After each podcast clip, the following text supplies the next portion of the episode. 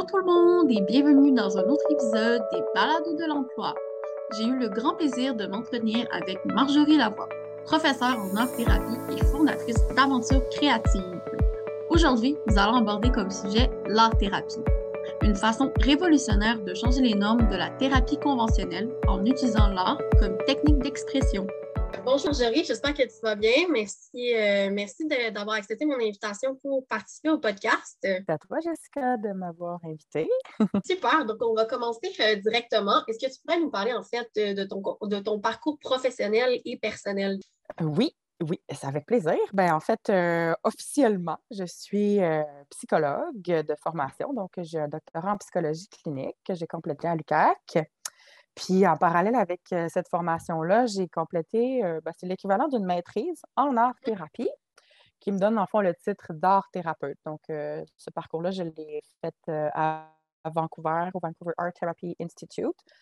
Donc, après avoir terminé mon bac en psycho, après avoir choisi de devenir psychologue, j'ai quand même une artiste forte en moi qui avait tout le temps le goût d'intervenir par, par les arts visuels. Donc, euh, j'ai fait plusieurs petites recherches durant mon parcours doctoral, puis souvent, les interventions que j'allais chercher, c'était comment on utilise l'art, euh, mm-hmm. donc le dessin, la peinture, la sculpture, pour aider les gens finalement à, aller mieux.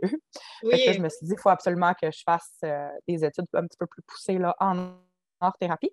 J'ai fait beaucoup d'études, mais ces deux, ces deux parcours-là ont été euh, les, études terminales, si on veut, pour que je puisse être psychologue euh, et art thérapeute professionnellement parlant. Euh, j'ai en fait aussi une petite pratique privée en art-thérapie, en psychothérapie avec la clientèle jeunesse, donc les enfants, les adolescents cette pratique-là, elle était un petit peu mise sur pause là, avec la venue de mon beau grand garçon. Donc, en congé de maternité, j'ai arrêté la pratique privée pour me concentrer sur mon rôle de maman. Puis j'ai aussi eu en fait la super opportunité d'avoir un emploi comme professeur régulière en art-thérapie, donc à l'Université du Québec en Abitibi-Témiscamingue. Art-thérapeute, dans le fond, au Québec, on doit avoir complété une maîtrise en art-thérapie.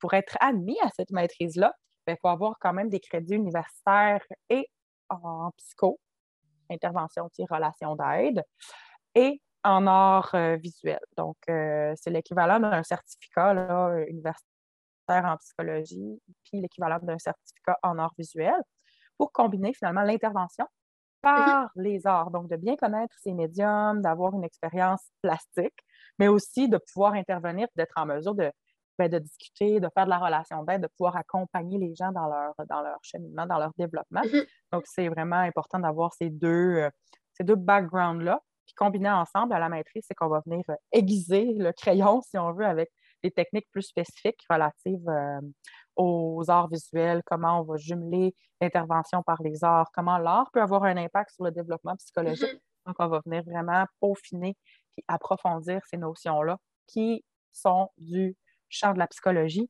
et du champ des arts. Donc, on va créer, euh, comme une collègue à moi dit, euh, le trait d'union entre les deux, et l'art et la thérapie mis ensemble. Donc, ça peut créer vraiment un contexte d'intervention qui est, euh, qui est super pertinent. donc, c'est comme ça que j'ai pu effectivement développer mon parcours professionnel jusqu'à ce jour. Super! Super. Donc, on parle de combien d'années d'études, mettons? un target de 7 à 10 ans, j'ai l'impression que c'est légitime. Euh, c'est un long parcours, là, on ne se le cache pas. Euh, ça prend du courage, ça prend du temps, ça prend de l'énergie. Euh, mais c'est tellement stimulant. Puis quand on a l'impression d'être sur son X, je crois que ce parcours-là, ça en vaut la chandelle. Donc, c'est motivant quand même, même si c'est long. Il y a moyen de faire un pas à la fois puis de, de s'amuser en chemin. mais oui, certainement. Puis là, justement, c'est quoi l'art-thérapie? Est-ce que tu peux nous dire? Parce que je pense que je suis même certaine qu'il y en a qui ne savent pas c'est quoi. oui, bien, avec plaisir. On en entend parler, euh, mais sans nécessairement connaître cette, euh, cette profession-là. Je te dirais que de façon très résumée, l'art-thérapie, c'est euh, un accompagnement en relation d'aide par un art-thérapeute, donc formé, qui va être un expert du processus de création, du processus artistique, mm-hmm. pour mieux accompagner le cheminement d'un client. C'est donc, dans le fond, une relation à trois. Le client, l'art thérapeute ou l'expert en relation d'aide, ben, l'art thérapeute, parce qu'on veut quelqu'un de formé, et l'art. Proprement parler, il y a la création visuelle qui devient un levier, un élément de discussion. Donc, mm-hmm. dans une espèce de thérapie ou de psychothérapie ou de relation d'aide conventionnelle, le, client va aller voir son psy ou son travailleur social ou son intervenant pour discuter. Ça va se passer par le mode verbal de qu'est-ce qui ne va pas, qu'est-ce qu'on pourrait, qu'est-ce qu'on pourrait euh, viser pour que ça aille mieux. Donc, il y a vraiment l'élément verbal de discussion qui est au centre. Lorsqu'on va être en art-thérapie, donc le client va créer mm-hmm. une œuvre visuelle plastique euh, qui va être élément de discussion, qui va être un élément d'insight, de prise de conscience. Pas tant mm-hmm. dans l'analyse de l'œuvre, euh, ah, voici ton dessin, je vais te dire qui tu es. Pas tant que ça. Mais plus dans le comment on va réaliser l'œuvre. Donc, l'art thérapeute est vraiment là pour contenir l'espace de création, contenir l'espace psychique aussi du client qui accompagne, être au courant de, ses difficultés, de ses défis, de ses aspirations, de, ses, qualités. Donc, quand même, on parle, on ne fait pas juste créer en silence. Mais mm-hmm. il y a un moment qui est vraiment dédié à la création visuelle pour ensuite de ça venir faire des liens avec la vie, avec des, prises de conscience que la personne va faire, tant par l'œuvre en soi. Ah, ça me fait penser à telle création que j'avais quand j'étais chez ma grand-mère. Puis là, ouais, fil en aiguille, on va parler de de la grand-mère du, client qui a eu un impact significatif. Je dis un peu n'importe quoi, mais on, vient à créer finalement une, troisième chaise. Le client, le thérapeute, puis l'art, produit fini, mais mm-hmm. l'art, comment il se crée? Par exemple, bon, le, dessin peut avoir été fait d'une façon euh, super fluide, avec un médium qu'on est habitué. Euh, puis là, hop, on rencontre une difficulté. On va vouloir effacer, on va être insatisfait, on va vouloir atteindre la perfection. Fait que, tu sais, c'est pas mm-hmm. que je vais analyser l'œuvre en soi, mais la façon que la personne a eu de le faire, ah, il y a eu un blocage dans la création. Il y a eu une espèce de, comportement, euh, mettons, de compulsion. Le client va lui-même être un expert de son œuvre puis de qu'est-ce qu'il est en train de vivre. Donc, c'est à nous de, d'ouvrir ces boîtes-là, de voir comment le client embarque avec l'aide de la création, dans le comment ça se passe, puis dans le, une fois qu'elle est terminée, la création, on peut prendre un recul, on peut la regarder ensemble, on peut discuter de ce qui nous attire, de ce qui nous dérange, de ce qui a été euh, réalisé facilement, d'une œuvre à l'autre, d'une rencontre à l'autre, mm-hmm. on peut voir aussi l'évolution du client. Donc, c'est vraiment utiliser l'art, le processus de création, à des fins de relation d'aide, à des fins d'accompagnement de la personne pour qu'elle puisse euh, ben, aller mieux. Ben, c'est sûr aussi, j'imagine que ça rapporte d'autres discussions que la thérapie conventionnelle parce que justement, les gens vont en thérapie, je veux dire, pour parler, mais quand tu dessines ou quand tu fais un art quelconque, j'imagine que ça, ça apporte toutes sortes de discussions que les gens n'auraient pas normalement, avoir un, un, psychologue là, en thérapie euh, normale, quoi. Oui, exactement. Juste dans le verbal, on va rapidement entrer dans le mode cognitif, dans le mode rationnel, puis on va peut-être accéder moins facilement à l'émotion. Je ne mm-hmm. dis pas que c'est n'est pas possible, on peut quand même accéder à l'émotion strictement verbalement, mais ça amène des nouvelles prises de conscience, des nouvelles façons de voir, parce qu'il y a effectivement quelque chose à voir. On crée, mm-hmm. il y a une création qui est là, qui est tangible, qui est physique, qui a une matérialité, donc qui amène euh, des nouvelles euh, euh, perspectives. Puis la façon de créer, de laisser l'espace à la création, mais on peut créer en silence, puis c'est tout à fait adéquat. Euh, donc, de tolérer le silence en thérapie, c'est important. Hein. Ça arrive des fois qu'on n'ait rien à dire, puis que c'est bien correct. Est-ce que ce silence-là nous évoque une émotion? Comme thérapeute, on doit contenir ça, mais d'avoir un espace où est-ce que la personne est en mode créatif. Et en silence, ça permet aussi de mieux accueillir ces silences-là, de mieux se déposer, puis d'avoir d'autres éléments de discussion qui n'auraient peut-être pas pu survenir effectivement euh, en thérapie strictement verbale. Donc, c'est vraiment un beau levier thérapeutique. Là. Mm-hmm. Ben, tu comprendras que j'ai clairement un, billet positif par rapport à mon, à mon travail, mais, pour moi, c'est un langage qui est important, le langage artistique, puis lui laisser sa place. Euh, ça permet vraiment des belles prises de conscience. Puis c'est tant pour les adultes que les personnes âgées, que les enfants, que les adolescents sais, quand on est enfant, naturellement, on va crayonner, on va dessiner, on va créer.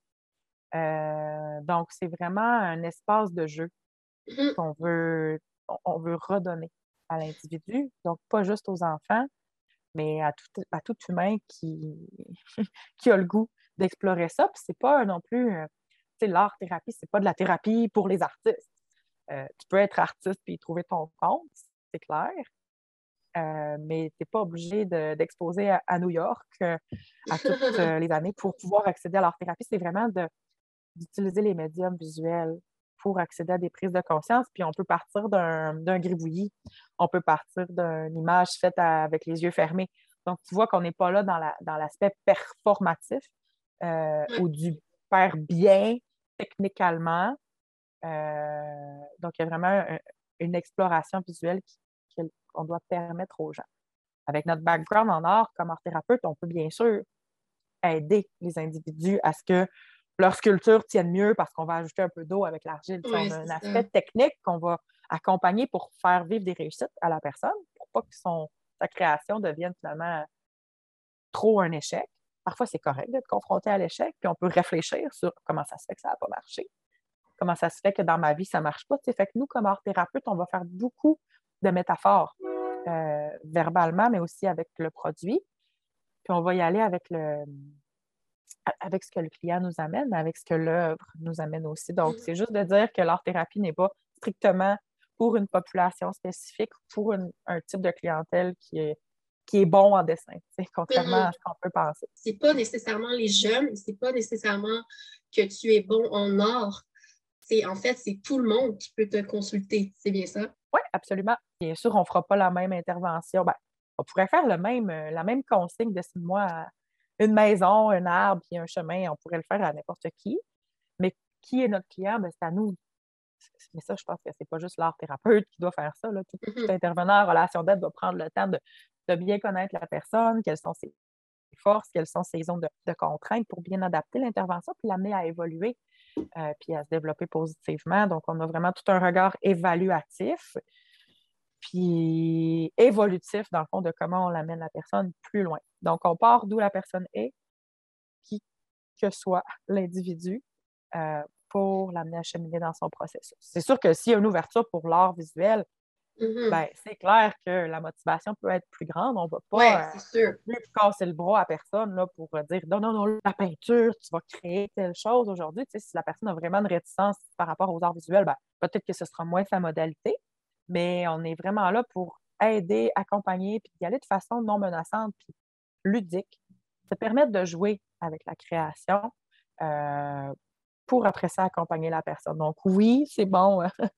pour tous, mais peut-être qu'il y a des gens qui sont peut-être plus enclins de façon naturelle à aller vers cette modalité-là, euh, d'autres moins. Ça va être à nous vraiment de voir est-ce qu'on répond bien aux besoins de la personne qui est devant nous par la modalité qui est l'art-thérapie? C'est parce que, petite parenthèse, l'art-thérapie fait partie des thérapies d'expression créative, Oui. parmi lesquelles il y a la musicothérapie, la drama-thérapie qui pousse par le théâtre, euh, le dance movement therapy. La danse surtout aussi. Oui, danse, mouvement, ça existe. Fait excuse-moi l'anglicisme, là, euh, c'est beaucoup des. Historiquement parlant, ce sont des thérapies qui ont émané vraiment dans le milieu anglophone, euh, principalement dans les euh, milieux hospitaliers de- et, qui se sont décloisonnés, qui ont été ramenés dans le fond de- du Royaume-Uni Mhm. euh, vers le Canada, Canada anglais. Euh, et d'autres pionniers ont développé quand même là, l'art-thérapie, mais euh, en français d'ailleurs, il y a l'Association des arts-thérapeutes du Québec euh, qui va être principalement francophone. Donc, il y a quand même quelque chose de, de franco qui se passe, mais historiquement parlant, il y a beaucoup de développement qui se fait au plan de la littérature dans les expressive art therapy, donc les thérapies d'expression créative, qui va englober l'art-thérapie qui, elle, va être plus euh, focalisée sur les arts visuels, donc dessin, peinture, sculpture, collage, versus d'autres modalités d'expression.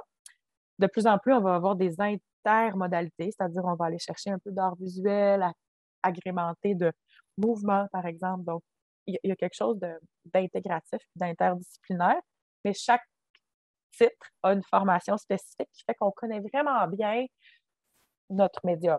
Donc, moi, en art-thérapie, le visuel. quelqu'un d'autre en musicothérapie va être avec la musique.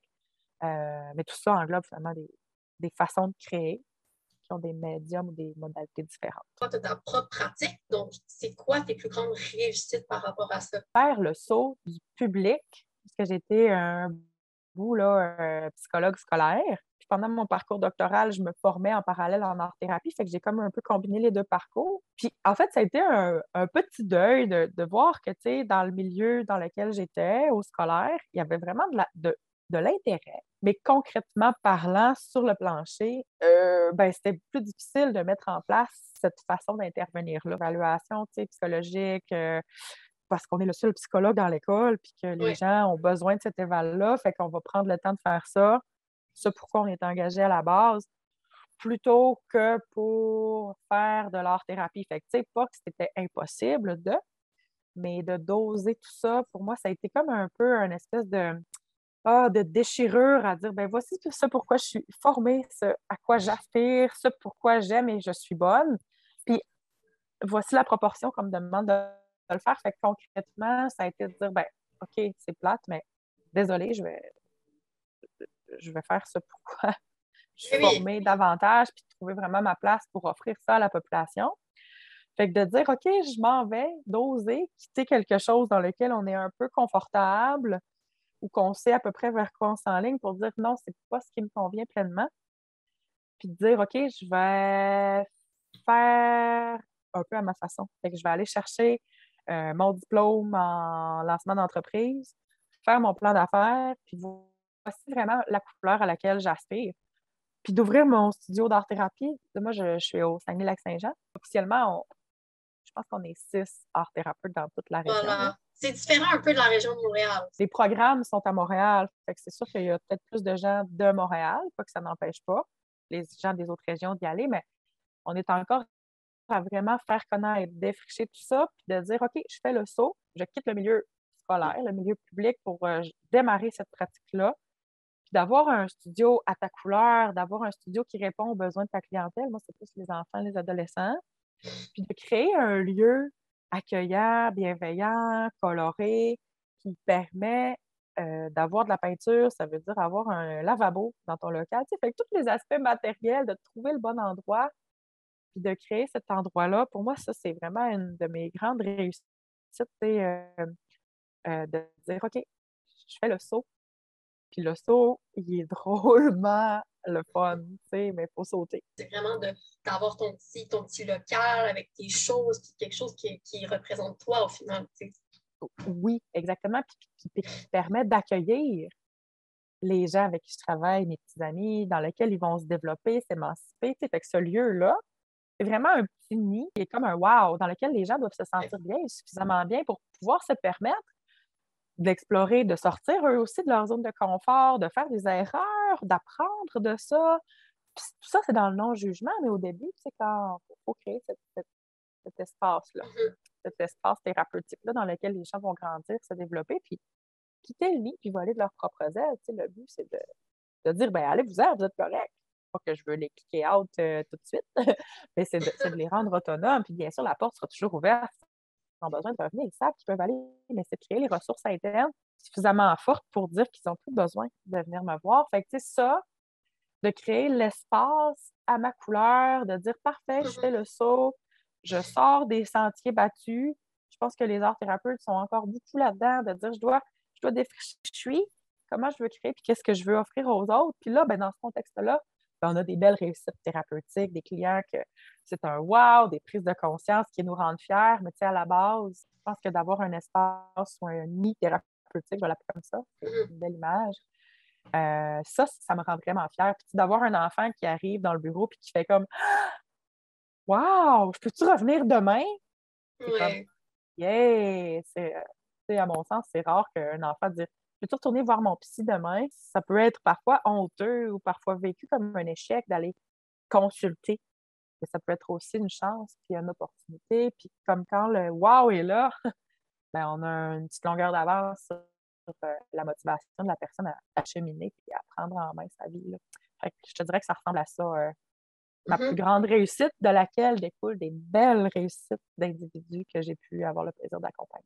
Mais oui, j'imagine aussi que c'est vraiment euh, c'est gratifiant, tu sais, puis l'intervention, elle est, elle est complètement autrement quand la personne arrive, puis, tu sais, je veux dire, moi, j'ai vu ton, euh, j'ai vu, en fait, ta, pratique, puis, tu sais, juste voir qu'il y a beaucoup de couleurs partout, tu sais, je pense que l'intervention, elle, elle, est complètement différente, puis ça fait, au final, que la personne veut plus s'ouvrir, tu sais. Ça change un peu peut-être l'image préconçue qu'on peut avoir d'aller voir un psychologue, de tu vas pas bien, tu as un problème, c'est toi le problème, fait qu'on va aller te guérir un peu comme un toaster brisé. Tu sais, ça peut être intimidant, mais de voir qu'on est là pour accompagner, pour être bienveillant, pour jouer à la limite, pour apprendre à connaître la personne, ça vient changer le, regard qu'on a de la pratique. Fait que ça, c'est important, en tout cas pour moi. Je trouve que ça, a un impact vraiment positif sur comment les gens vont, vont venir et vont revenir. Surtout pour les enfants avec qui je travaille, ils n'ont pas toujours la conception de. Il y en a qui ne savent même pas que je suis psychologue.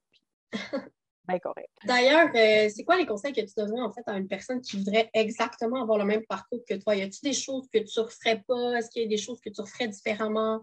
Ça serait quoi les, conseils les plus importants? Euh, les conseils les plus importants, ben, c'est sûr que la formation est quand même assez longue, fait d'être patient. Comme on a dit euh, plus tôt. Hein? Oui, la patience pour bien récolter les fruits de ce que l'on sème. Puis il y a peut-être des petits cues, des petits des petites technicalités au niveau du parcours parce que pour être hors thérapeute, il y a des prérequis.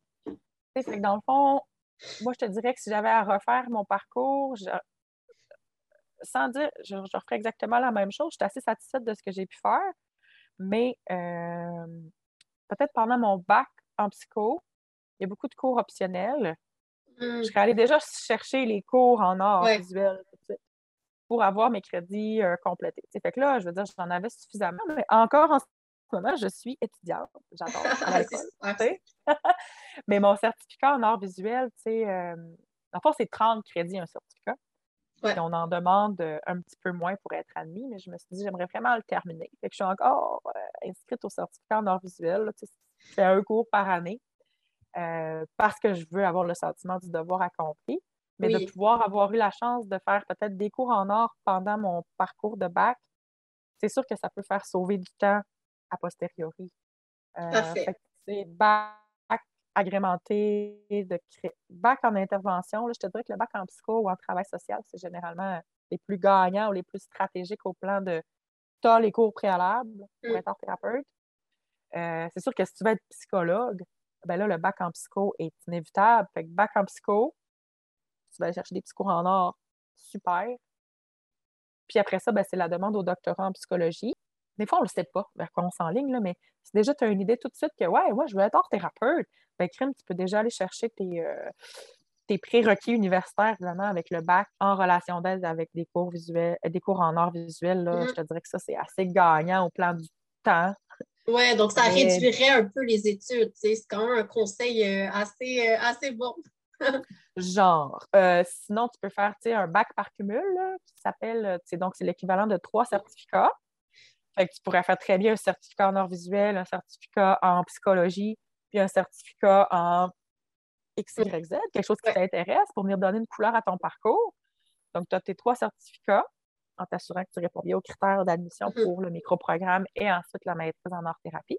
Puis, il y a moyen d'aller euh, d'aller chercher les, tout ce qu'il faut pour être art thérapeute. Parlant de, de réussite, c'est quoi ta plus grande réussite par rapport à ton parcours professionnel? Je te faisais part un peu tout à l'heure de la création de mon studio d'art-thérapie, euh, que je suis vraiment fière. Puis même si je n'ai pas de clients activement euh, en ce moment, j'ai toujours les lieux physiques dans lesquels je peux aller travailler la fin de semaine, euh, dans lesquels j'enseigne. Fait que ça, d'avoir créé ce studio-là à ma couleur, vraiment, je suis vraiment super fière. Mm-hmm. Euh, mais ça m'a mené aussi à avoir une position de professeur en art-thérapie qui me rend vraiment super fière aussi. Euh, c'est de dire qu'on transmet nos connaissances pour former la relève, oui, pour former d'autres art-thérapeutes, créer une générativité dans, notre profession. Ça, je me trouve vraiment chanceuse, puis vraiment privilégiée de pouvoir euh, exercer cette profession-là, dans le fond, d'être euh, professeur. Ça implique d'enseigner, de faire de la recherche, euh, de faire un volet d'administration à, l'université, puis de faire des services à la collectivité. Là. Fait qu'il y a comme quatre volets à l'enseignement. je m'adapte. Ça fait pas encore très longtemps que je suis professeure de, en art-thérapie. Je travaille avec une équipe de, de femmes fantastiques qui, qui, ont chacun des profils aussi qui sont art-thérapeutes, mais euh, avec différents backgrounds. Puis on est vraiment une, équipe formidable, tu sais, à l'UCAT. Euh. ça, ça me rend fière. Puis je pense qu'on peut aussi, je te parle beaucoup de défrichage, qui fait qu'on a nos actions individuelles, comme au plan clinique, au plan de la recherche, mais comme équipe de profs, avec notre vision de développement, je trouve que c'est beau ce qui se passe, puis ça me... En tout cas, ça me rend fière de pouvoir faire partie d'une équipe qui transmet cette mm-hmm. passion et cette profession-là d'art thérapeute en français euh, au, Québec. on est la seule, euh, la seule, le seul programme de formation francophone dans toute l'Amérique du Nord en art thérapie. que c'est vraiment, vraiment génial. Ça, ça va en grandissant, il y a de l'intérêt. Fait que ça, c'est positif. Fait que je te dirais que c'est mes deux grandes fiertés là, de, ben, super. De, de, professionnels. Euh, ça, se, ça se voit beaucoup, ça sent que tu aimes beaucoup ton métier. Puis, euh, en fait, j'ai envie de dire pour terminer, c'est quoi tes projets dans les trois prochaines années, dans les cinq prochaines années? Hey, hein, projection à moyen terme, euh, ben, mieux manquer, je dirais, dans mon. dans ce rôle-là de professeur, tu sais, je suis en train de vraiment développer peut-être certains créneaux de recherche là, qui sont plus en lien avec l'art-thérapie environnementale, l'art-thérapie extérieure, l'aventure mm-hmm. thérapeutique agrémentée par l'art. Fait qu'il y a quelque chose dans le art-thérapie dehors, la nature, les saisons, les cycles, le fait de sortir de sa zone de confort, aussi tout l'aspect de partir à l'aventure, mais comment on peut utiliser l'art comme euh, adjuvant à, ce processus-là? Fait que ça, c'est vraiment un créneau qui m'intéresse. Tout l'aspect euh, de l'art-thérapie en périnatalité, donc durant la grossesse, euh, accompagner les nouvelles mamans, euh, maman ou non maman, tout ce qui a lien avec, euh, avec la, périnatalité, tout ce qui entoure le, devenir parent. Mm-hmm. Parce que je l'ai moi-même vécu, je le vis encore. Fait que ça, j'ai le goût quand même de continuer à peaufiner ce, champ de, connaissances-là. Fait que ça va être de vraiment solidifier, ancrer ma pratique de, de professeur, chercheur, puis euh, dans une continuité de conciliation saine, euh, travail, famille, euh, vie personnelle. Mm-hmm. C'est tout un enjeu. Puis je pense que ça, ça l'est pour la vie, quand on a des, des, enfants, une famille, un conjoint, une conjointe, une vie personnelle. Donc, de trouver cet équilibre-là, j'entends bien continuer à, à, être un funambule, mais de trouver cet équilibre-là pour c'est ça, continuer d'avancer d'une façon plus, euh, ben, plus équilibrée, plus saine, plus en confiance. Je me sens bien, mais je sens que c'est toujours un pas à la fois.